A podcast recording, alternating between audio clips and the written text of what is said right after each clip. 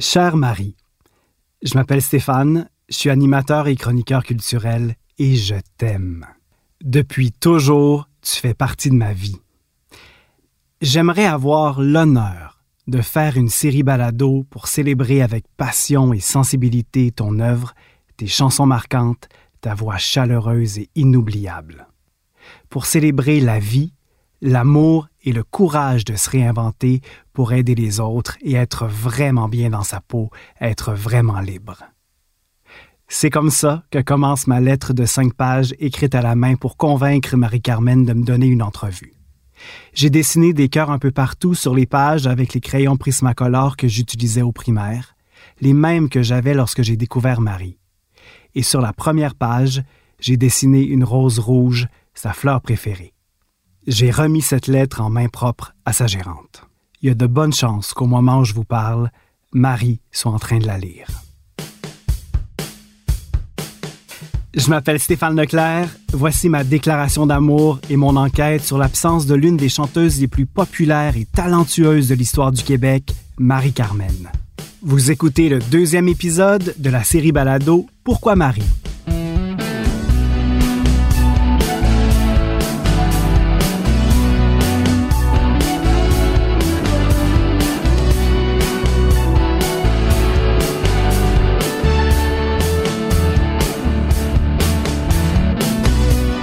J'ai le grand plaisir de pouvoir vous présenter encore une fois une jeune femme qui est hot, qui a déjà vendu plus de 100 000 exemplaires de son dernier album. Que voici maintenant Marie-Carmen. Marie-Carmen, il y a de bien belles choses qui se passent pour elle. Elle est rendue à je sais pas combien, 130 000, 130 000 copies de son album. Elle est ce disque-là, qui s'est vendu à rien de moins qu'un quart de million de copies. 250 000. Au Québec. Au Québec. Et là, ça part en France, ça part en Europe.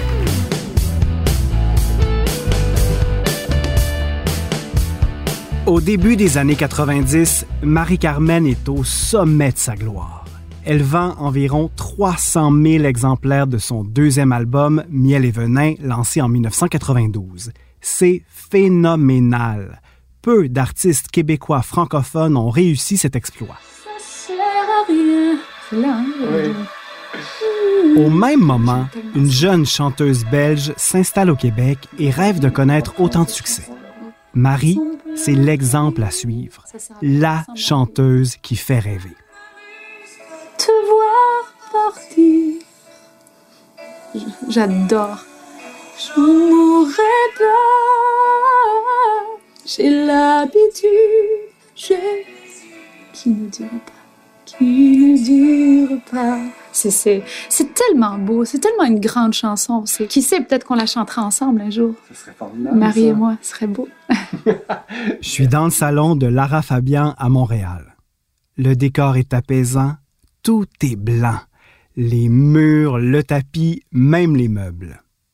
Pour la petite histoire, moi, quand j'arrive au Québec, Marie est à l'apogée de sa carrière avec l'Aigle Noir. Elle gagne à la disque. Moi, je suis assise en tant que spectatrice, j'ai 21 ans, et je vois cette, icône, cette femme d'une beauté rare, singulière, avec une voix unique. Elle a une couleur de voix que peu de gens ont sur cette terre. Je pense que pour moi, la, marque d'une grande chanteuse, c'est pas tellement le nombre de notes qu'elle est capable de chanter sur un clavier, mais plutôt la couleur de ses notes.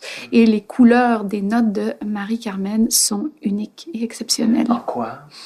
probablement l'aspect du, du violoncelle, c'est-à-dire la stabilité de cette voix qui encore est stable. Moi, j'ai été subjuguée par ça, par le fait de l'avoir entendu chanter maintenant, il n'y a pas longtemps, et de réaliser que on peut avoir 30 ans de voix dans le corps et avoir encore cette, ce socle, cette stabilité vocale, cette couleur unique qui n'a pas bougé.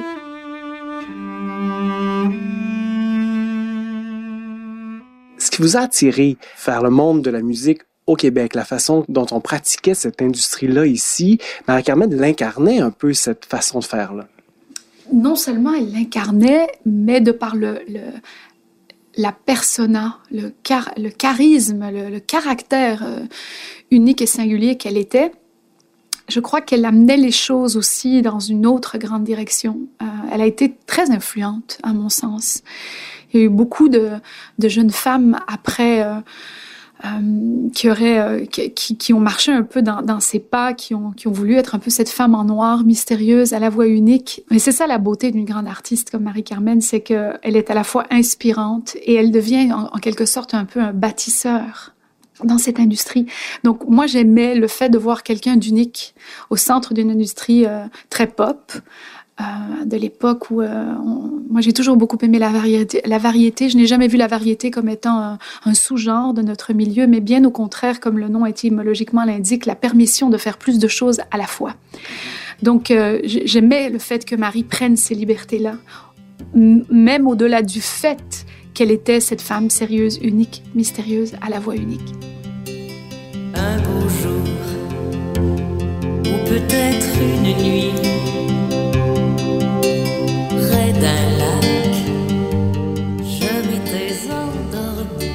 dirais aussi que euh, elle, euh, elle a une intelligence du texte. Elle comprenait ce qu'elle chantait. Là, vous allez me dire, la plupart des interprètes, non. Non, justement, non. Celle que vous venez d'entendre, c'est Marie-Christine Blais, ex-journaliste au quotidien La Presse et probablement la journaliste qui a le plus couvert Marie-Carmen à l'époque il y a peu de chanteuses, peu de chanteurs qui avaient cette espèce de façon d'habiter le texte. Comme si elle a écrit plusieurs de ses chansons, Marie-Carmen, mais elle ne les a pas toutes écrites. Et pourtant, chaque fois qu'elle en chante une, c'est, c'est sa chanson.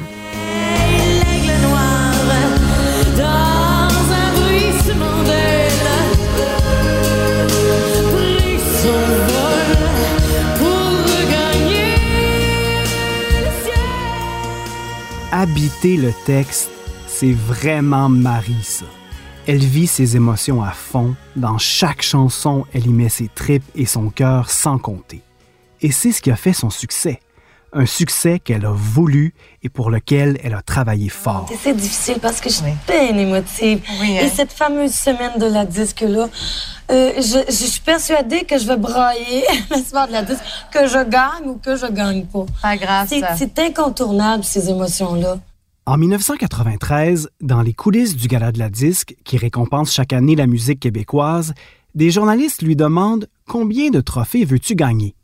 Elle répond Je suis en nomination quatre fois, j'en veux quatre. Elle en remporte finalement trois spectacle de l'année auteur-compositeur, album meilleur vendeur et interprète féminine. J'ai toujours pensé qu'elle avait tout pour être heureuse. Elle est talentueuse, elle fait tout pour connaître du succès et ça marche son affaire. Elle semble s'amuser, elle est vraiment à sa place. Je contacte des personnes qui l'ont côtoyée de très près pour savoir comment ça se passait derrière les caméras. Je commence avec le musicien qui a accompagné Marie pendant près de 20 ans. Est-ce que c'est le Danny Jobidon? directeur musical de Marie-Carmen pendant les années 90, qui l'accompagnait partout, partout? Partout, partout, partout. Même en Europe.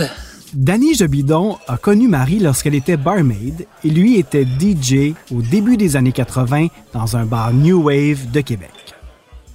Fait que là, à un moment donné, ben, on a commencé à faire un peu le party avec Marie. On avait des amis euh, commun, puis on avait notre petite gang, on se faisait des soupers, on avait vraiment du fun, on déconnait beaucoup. Et puis, euh, je pense que c'est Marie qui est arrivée, elle dit Hey, on se porte un ban, là, puis pour vrai. Fait que là, on part, on s'est loué un local dans un sous-sol d'une maison, une maison inhabitée. Le propriétaire nous louait le sous-sol, fait qu'on s'est installé là, on a pratiqué, on a pratiqué. Puis là, on a fait le Figaro. À Québec, le Figaro, c'était la grosse place des bandes de cover. Là. Tu sais, les bandes de Toronto venaient jouer là. Donc là, à ce moment-là, est-ce que vous aviez un nom? Et qu'est-ce que vous interprétiez? On cherchait un nom. Puis ça, ça a été long, mais on a fini par le nom euh, Radio Rats. Je pense qu'il y en a un qui voulait qu'on s'appelle Radio, puis l'autre Rats. Fait qu'on, je pense qu'on a juste mixé les deux noms. Mais là, les gens se sont mis à triper sur nous autres, puis sur Marie surtout. On est devenus comme des, euh, des stars, euh, des nouvelles stars de Québec euh, du cover. C'était les Radio Rats. Et donc, à ce moment-là, alors qu'elle débute sur scène, Marie, elle est comment? Elle est-tu du genre à se pitcher partout? Est-tu du genre à aller dans la foule?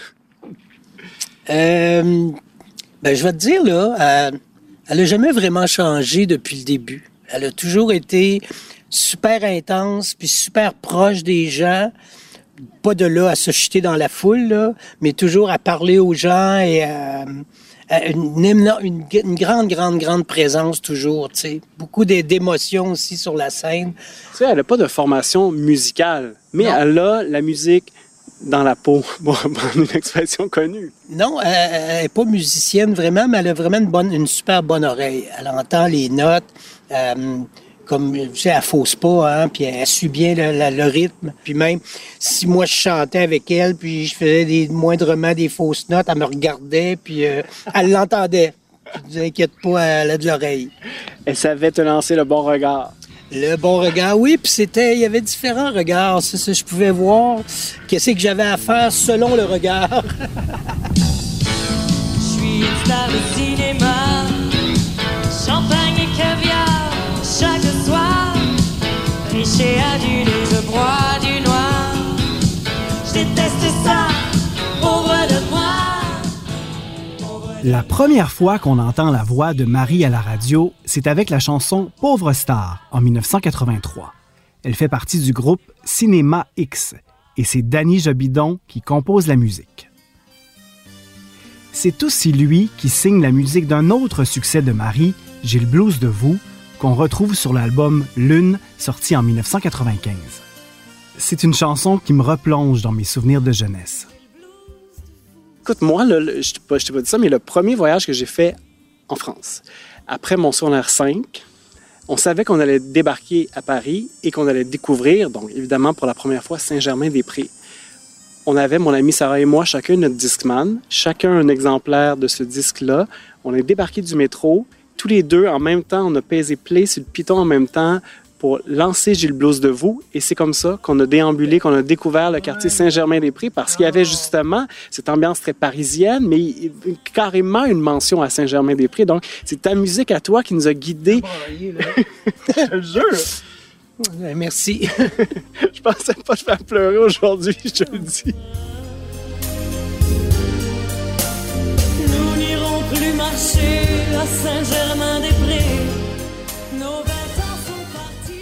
Tu sais, quand les ordinateurs ont commencé pour composer, j'avais pas encore l'équipement, puis je marchais encore avec une cassette.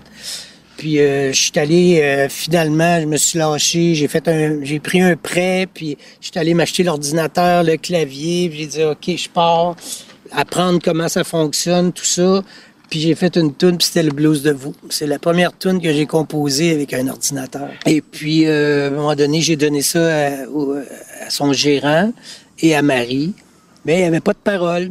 Que là, Marie est partie euh, avec la cassette, puis euh, est allée voir euh, Luc Plamondon. Il a fait entendre la, musique. Là, c'est elle qui me raconte ça. Là. Elle dit, il était assis, il écoutait la musique. Elle dit, à un moment donné, il s'est levé, il a ouvert son classeur, il a fouillé dedans, il a sorti une page, puis c'est des paroles qu'il avait écrites. Ça s'appelait J'ai le blues de vous. Puis Marie l'a chanté avec la mélodie qui était déjà sur la musique, puis il n'y avait rien à changer. Tout fonctionnait. Il n'y a pas, ils ont pas eu à re- remodeler le texte. ou à refaire- C'est rare que ça arrive comme ça. Là. C'est un petit miracle. Je pense que c'est ça qu'on peut appeler des petits miracles, tu sais.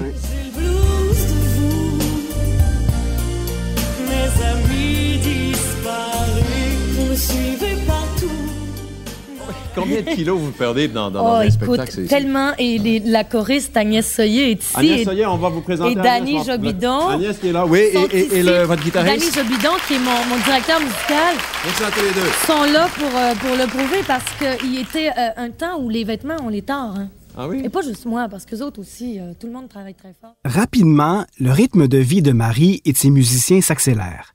C'est à la fois excitant, étourdissant et épuisant. Ben, c'est un feu roulant dans le sens qu'une tournée va durer euh, trois, quatre ou cinq mois. Ah, puis c'était tellement le bonheur. On partait toujours en tournée au mois de mars en Gaspésie, là, pendant les tempêtes de neige. C'était mémorable, vraiment, là.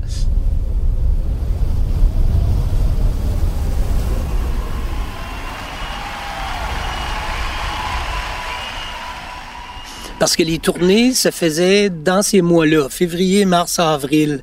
Parce qu'ensuite, l'été, tu avais les festivals.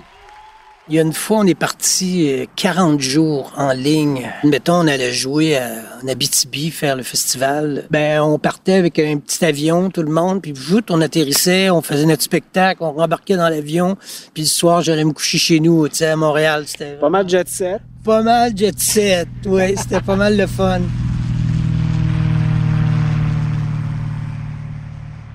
Puis je dis, c'est évident tu remets tout en question avant d'entrer sur scène. Tu te dis, mon Dieu, je pense que je vais retourner à l'école, je vais me marier, je vais faire des enfants. Marie n'a jamais caché son stress.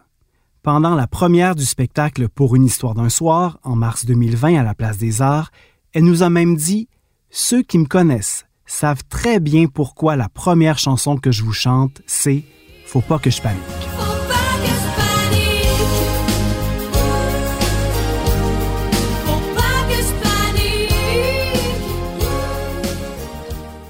Puis euh, c'est sûr qu'elle avait souvent des angoisses, puis elle avait le trac, puis elle avait peur de manquer de voix. Il fallait la laisser euh, tranquille pendant qu'elle se préparait. Puis euh, il y avait juste sa choriste, Agnès Soyer, qui pouvait être là. Agnès Soyer a été la choriste de Marie pendant dix ans. Elle partageait souvent la même loge. Oui, effectivement, ce qui, ce qui était le fun. Puis je savais euh, être respectueuse de, son espace comme elle l'était du mien. Marie étant euh, la porteuse de la pression, moi j'étais plus la porteuse de faire la relaxation. J'étais peut-être un peu plus zen, plus folle aussi, plus calme. Comme je te dis, moi, j'avais pas la pression de ça. Ça fait que j'étais capable d'absorber certaines choses. aussi. Puis je comprenais bien que c'est elle qui avait le poids sur les épaules d'être euh, impeccable, comme de, de soir en soir, puis d'année en année. Puis euh, on, avait, on a eu des méchants fous rires. Je suis rigolote un peu, moi. Puis euh, Marie, c'est un bon public. Puis elle aussi, elle a un beau sens de l'humour. Puis quand elle avait ses moments où elle était plus anxieuse et tout, bon, je savais prendre mon air, puis euh, être là si elle avait besoin de moi, puis être pas là si elle avait pas besoin de moi. C'est tout. Je pense que ça se faisait naturellement, je pense. Même son amoureux de l'époque, le batteur du groupe Les Bébés, François Jean, parlait de l'anxiété de Marie en entrevue. Pourquoi, pourquoi, François? Je trouve qu'il fait du bien à la chante. Explique, explique, explique. Ben, c'est le genre à paniquer un petit peu, Marie. Pour des. Elle était très bienvenue dans pour ma à peu vie, près n'importe quoi, elle panique. Ben écoute, je suis toujours énervée. J'ai pas Faut besoin pas de te dire. Ben, on Faut pas pas pour rien que je chante ça, chanson-là. Pas de panique, là. En plus de tout ce stress, à la fin des années 90, le quatrième album de Marie, intitulé L'autre, se vend moins bien. On continue de la voir à la télé, de l'entendre à la radio avec Je veux de la tendresse, le seul succès de cet album-là. Tendresse, tendresse, je veux de la tendresse, je veux du ciel bleu, toujours, toujours. En faisant de la recherche sur cette chanson, je découvre que le parolier est un Français, Jean-Paul Dréau, et que bien avant Marie, il a offert Je veux de la tendresse à Elton John, qui l'a enregistré au début des années 80. Tendresse, tendresse, je veux de la tendresse, je veux du ciel bleu, toujours, toujours. Quand j'ai appris ça, j'ai demandé une entrevue avec Elton John pour savoir pourquoi il a eu envie d'enregistrer cette chanson. J'ai envoyé un courriel à son équipe qui m'a répondu Hi Stefan. Elton is not available for an interview at this time but appreciate you reaching out. Sans grande surprise, Elton n'était pas disponible. Mais revenons à Marie-Carmen. Malgré le succès de sa version de Je veux de la tendresse, sa dernière tournée, en 1999, se déroule pas comme prévu. Elle doit reporter ou annuler des spectacles. Sa choriste, Agnès Soyer, s'en souvient. ça avait été le fun la- de faire l'album. Mais on dirait qu'après ça, il y a quelque chose qui a changé. Je ne sais pas c'est quoi. On, a, on devait faire une belle tournée. Il y a quelque chose qui a tourné en queue de poisson quelque part. Je ne sais pas c'est quoi. Je pense que Marie avait changé d'équipe à ce moment-là, hein, au niveau de la production ou euh, son gérant, la gérance et tout. Bon, c'est peut-être ça qui, qui a fait que on a perdu peut-être nos barèmes, là, nos euh, points de repère. Je sais pas euh, pour elle comment c'était. là. C'est vrai que ça finit un petit peu en pas, j'aime pas ça dire un coup de poisson, là, mais ça finit euh, abruptement, voilà, exactement. C'est ça. Dans l'industrie de la musique, c'est presque impossible de rester au sommet. Marie-Christine Blais porte un regard très lucide sur les hauts et les bas d'une carrière en chanson. Tous les chanteurs qui durent deviennent à un moment donné dépassés, obsolètes, rejetés. Et s'ils tiennent le coup, ils reviennent. Mais tous, tous, Aznavour, tous, ils ont eu ces moments où il n'était plus rien. Et puis il continuait parce que, parce que, parce que, parce que. Donc je pense que dans le cas de Marie-Carmen, comme dans la carrière de, de tous les artistes, il y a des moments où tu, tu n'es plus en prise avec euh, avec les gens alentour de toi, pas parce que tu veux, parce que tu veux pas, parce que tu as fait ci, parce que tu fais plus ça, parce que ça vient avec le territoire, ça vient avec le métier. C'est des cycles, ce sont des cycles. Les artistes ne sont pas préparés à cette idée que ça va arrêter. C'est pas possible pour eux d'imaginer ça.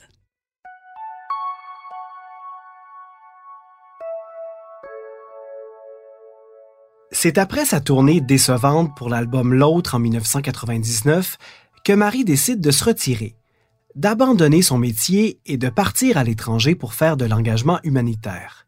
Une décision que comprend très bien la chanteuse Lara Fabian. Je vous dirais que moi, je, fais partie de ces gens qui le comprennent complètement. Euh, je suis vraiment, vraiment capable d'accueillir cette décision, à la fois comme, euh, à la fois comme une libération, et puis comme la remise en marche de qui l'on est humainement. Il y a une partie de ce métier qui est, euh, pour autant qu'il soit merveilleux, il y a une partie de ce métier qui est un, un terrible vampire et qui euh, requiert euh, une force que nous ne nous connaissons pas et que nous développons à mesure pour y survivre. Et en même temps, c'est aussi un métier dont, le beau qui, nous arrive aussi permet de survivre au travers de ça. Donc il y a, une dichotomie terrible. Je ne connais pas suffisamment Marie pour, me permettre d'émettre un- une opinion ou un jugement, mais je peux en parallèle et en miroir imaginer, figurer que cet équilibre n'était désormais plus nourrissant pour elle et qu'elle a fait le choix d'elle. Elle a fait le choix d'elle-même, au-delà de tout. Et je, trouve ça euh, extrêmement courageux et extrêmement euh, humble aussi. Il faut une grande humilité, beaucoup de courage pour décider de s'extirper d'une zone dans laquelle on a fini par bâtir tous nos repères, mais qui finalement déracine nos repères. Voilà.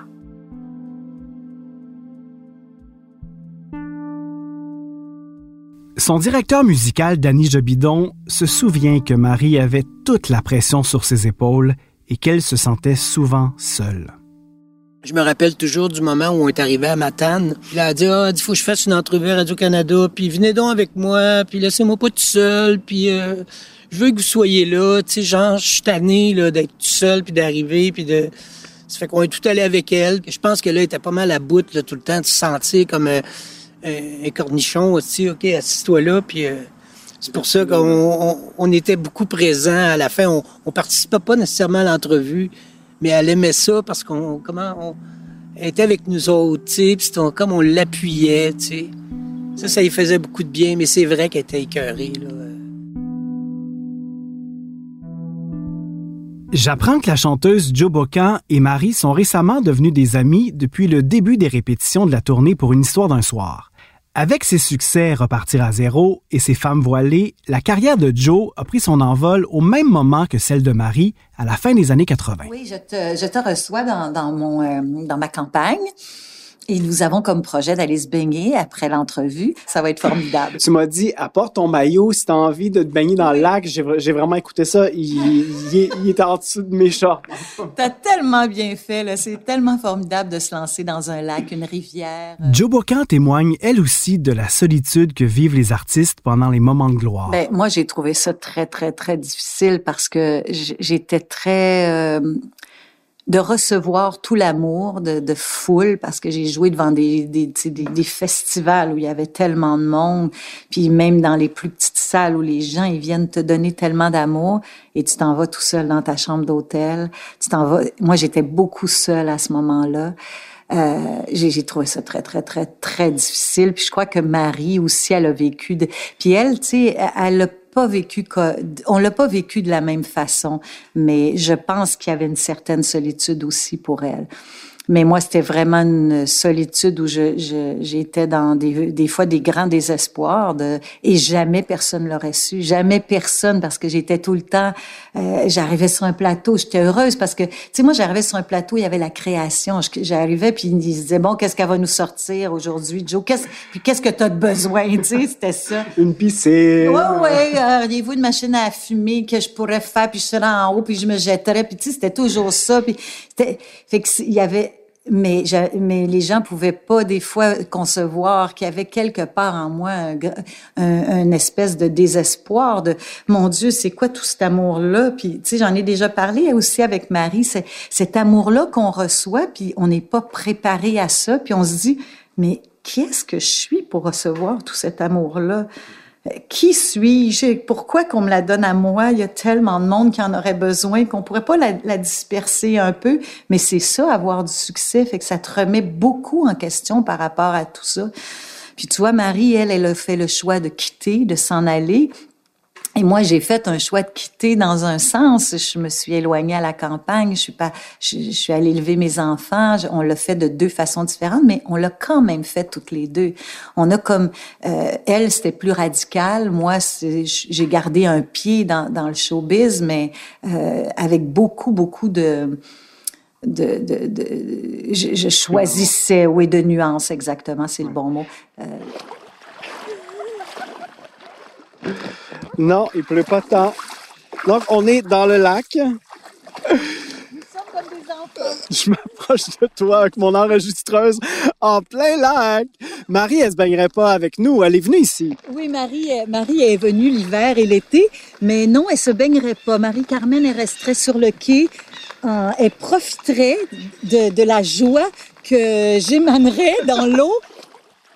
OK, merci de me faire vivre ça. Là, je laisse l'enregistreuse de côté pour me baigner pour vrai dans le lac. Ouais. Pourquoi Marie sera de retour après cette courte pause?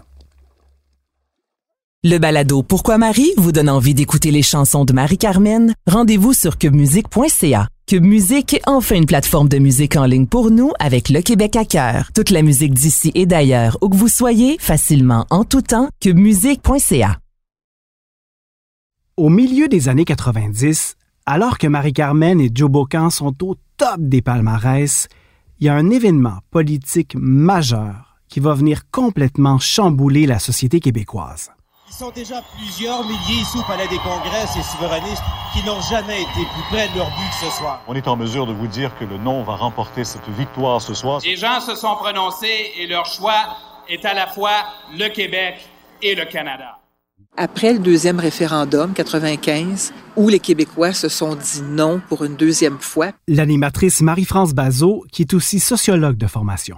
il apparaissait clair pour tout le monde, y compris pour le reste du Canada, que euh, ce peuple-là avait choisi le non. Dans la chanson, dans la culture, il y a tout un pan de la culture québécoise qui s'est mis à changer. Il y a toute une autre musique qui, qui commence à s'imposer, le hip-hop commence. Tout ce qui est nationaliste, tout ce qui est québécois, beaucoup de groupes commencent à chanter en anglais à ce moment-là. C'est comme si tout un pan de la culture québécoise devient comme plus intéressant. En tout cas, je sais qu'au Québec, il y a quelque chose qui s'est brisé certainement et qui s'est effrité dans les années qui ont suivi. Les années 90, je pense que tu ne pouvais pas avoir marqué la fin des années 80 et le début des années 90, puis espérer avoir encore cette saveur de neuf, de frais, d'adéquation avec l'époque. La journaliste Marie-Christine Blais a perçu peut-être avant tout le monde qu'il manquait quelque chose à Marie-Carmen pour être vraiment bien avec elle-même. Dès 92-93, je pense la première ou la deuxième fois que, que, que j'ai fait une entrevue avec elle, elle parlait déjà de quête spirituelle, de, de chercher qui elle était. Et je pense que quand justement cette, cette image qu'elle avait d'elle de chanteuse à succès tout d'un coup disparaît, euh, pas par sa faute, mais par la faute du temps, euh, elle est confrontée à elle-même. Et puis, elle a vécu avec beaucoup d'excès, étant excessive, cette carrière-là. Donc, elle a dû arrêter parce qu'elle était brûlée dans tous les sens du terme. Et elle a vraiment, elle, le reconnaît, fait une dépression. Elle a travaillé sur elle-même, comme on dit. Elle a, elle a dû faire une pause pour se trouver elle. Qui est-elle, Marie Aubu, là, quand elle n'est pas Marie-Carmen? Toi, Marie-Christine, tu as aussi, à un moment donné dans ta vie, mis fin à ta carrière, à Oui. ton métier de journaliste culturel. Ce que je comprends, c'est que tu n'en pouvais plus et tu es passé vraiment, à un moment donné, là, à autre chose. Donc, est-ce que tu, tu te reconnais un peu dans cette période d'une vie où, mais là, on ne peut plus exercer un métier et il faut vraiment mettre une croix sur ce métier-là pendant un bout de temps, en tout cas? Non seulement je me reconnais là-dedans, mais je comprends exactement pourquoi c'est aussi radical quand tu as aimé d'amour, passionnément ton métier.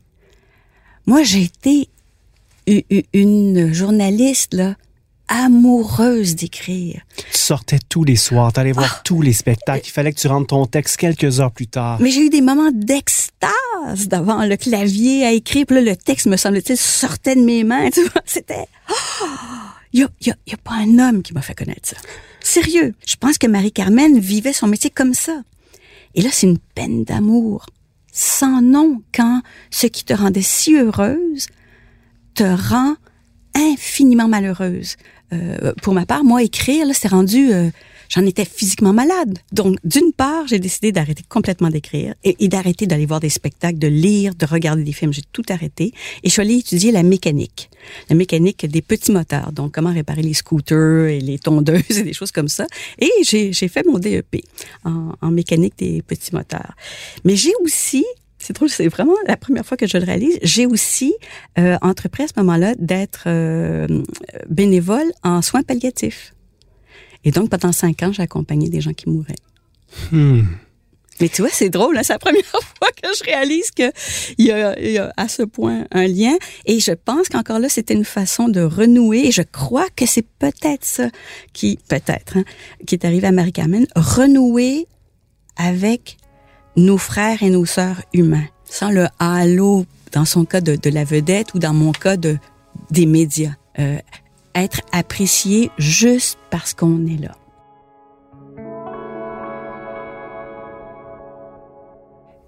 Est-ce que l'entourage de Marie-Carmen a pressenti qu'elle allait mettre fin à sa carrière au tournant de l'an 2000? Pas du tout. Moi, je pense que non, j'ai pas vu ça. Si je l'ai, si je l'ai pas vu, j'aurais dû le voir. Je m'en excuse. Sa choriste Agnès Soyer.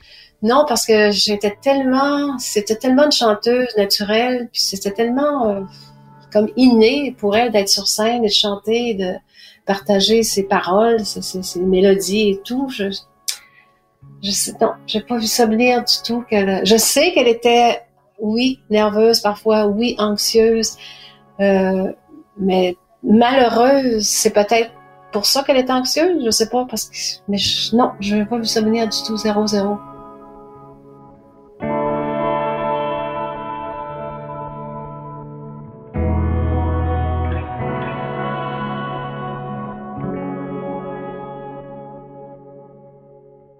J'ai toujours pas de nouvelles de la part de Magali, la gérante de Marie, à propos de ma demande d'entrevue. Je lui envoie un texto juste avant d'aller dans un chalet. J'écris On part pendant deux, trois jours pour ma fête. Et oui, je suis né un 24 juin. Si tu as une bonne nouvelle pour moi le 24, ça serait le plus beau des cadeaux. À très bientôt. Justement, le 24, Magali me répond Je suis avec Marie jusqu'à 20 heures. Ça serait génial si tu pouvais m'appeler. Je sais donc maintenant si Marie-Carmen nous accorde une entrevue ou pas. Je veux tout de suite partager la réponse avec la réalisatrice de ce balado, Marie-Hélène. Allô Stéphane? Salut, comment ça va? Ben ça va, mais toi, mais bonne fête? Ben merci. Écoute, je viens d'avoir euh, la réponse de Marie pour savoir si elle nous accorde une entrevue ou pas. OK. Euh, elle a dit oui. Oh, bravo Stéphane! Wow! Tu sais que ça fait dix ans qu'elle n'a pas donné une entrevue. Qu'elle refuse tout. Elle a mis une croix là-dessus. Elle- c'est un oui. Elle veut qu'on se rencontre dans à peu près deux semaines maximum. La gérante de Marie, Magali Rancourt, propose qu'on enregistre l'entrevue dans l'appartement de l'un de ses amis, en toute intimité. C'est tellement une belle, une belle, belle invitation. Mm. Hein? Puis vous allez en reparler de ça, là, de ta démarche Oui. et tout ça. Parce que, mon Dieu, je pense que moi, c'est la demande que, que, que j'ai reçue qui m'a le plus touchée. Et euh, ça m'a tellement fait plaisir de, de, de, de lui euh, remettre ta lettre. Et, et c'est un privilège aussi d'avoir été là quand elle l'a lu. Parce que, mon Dieu, qu'il y avait de l'émotion. Puis, ouais, t'es, vraiment quelqu'un d'incroyablement euh, gentil, sensible. Et on, on le sent que t'as un, un amour véritable Oui. pour, pour les, les artistes québécois et pour Marie. Oui. Merci beaucoup de me permettre de vivre ça. Ça va être deux grands cœurs qui se rencontrent. Puis ça, ça, je trouve ça tellement touchant. là. J'ai très hâte. Moi aussi. Je rejoins la réalisatrice Marie-Hélène en face de l'appartement où on a rendez-vous pour l'entrevue. Marie-Hélène, l'heure est grave. Stéphane, ça va? Est-ce que j'ai l'air de bien aller? Ben, t'as l'air un peu sur les nerfs. On peut-tu dire que t'es arrivé avec des magnifiques roses rouges? Ouais. C'est un petit peu pour ça que je suis dans cet état-là. J'ai un petit peu fait toute la ville en ce moment pour un beau. Enfin, je vais pouvoir lui offrir mon fameux bouquet de roses. C'est magnifique. On ça va s'installer. On y va. OK.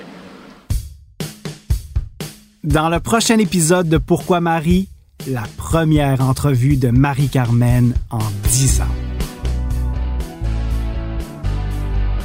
Je m'appelle Stéphane Leclerc. C'est moi qui ai eu l'idée de la série Pourquoi Marie et qui l'a scénarisée.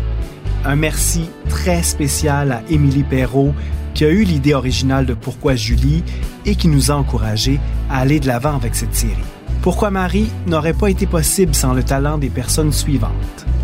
Marie-Hélène Frenette-Assad, réalisation, montage et musique originale. Élodie Gagnon, productrice déléguée. Mylène Ferron, productrice exécutive. Enregistrement Mathieu et Marco du studio Bulldog. Pourquoi Marie est une production du studio de balado Récréation en collaboration avec Cube Radio. N'hésitez pas à faire connaître la série Pourquoi Marie en partageant votre enthousiasme sur vos réseaux sociaux. Merci d'avoir été à l'écoute.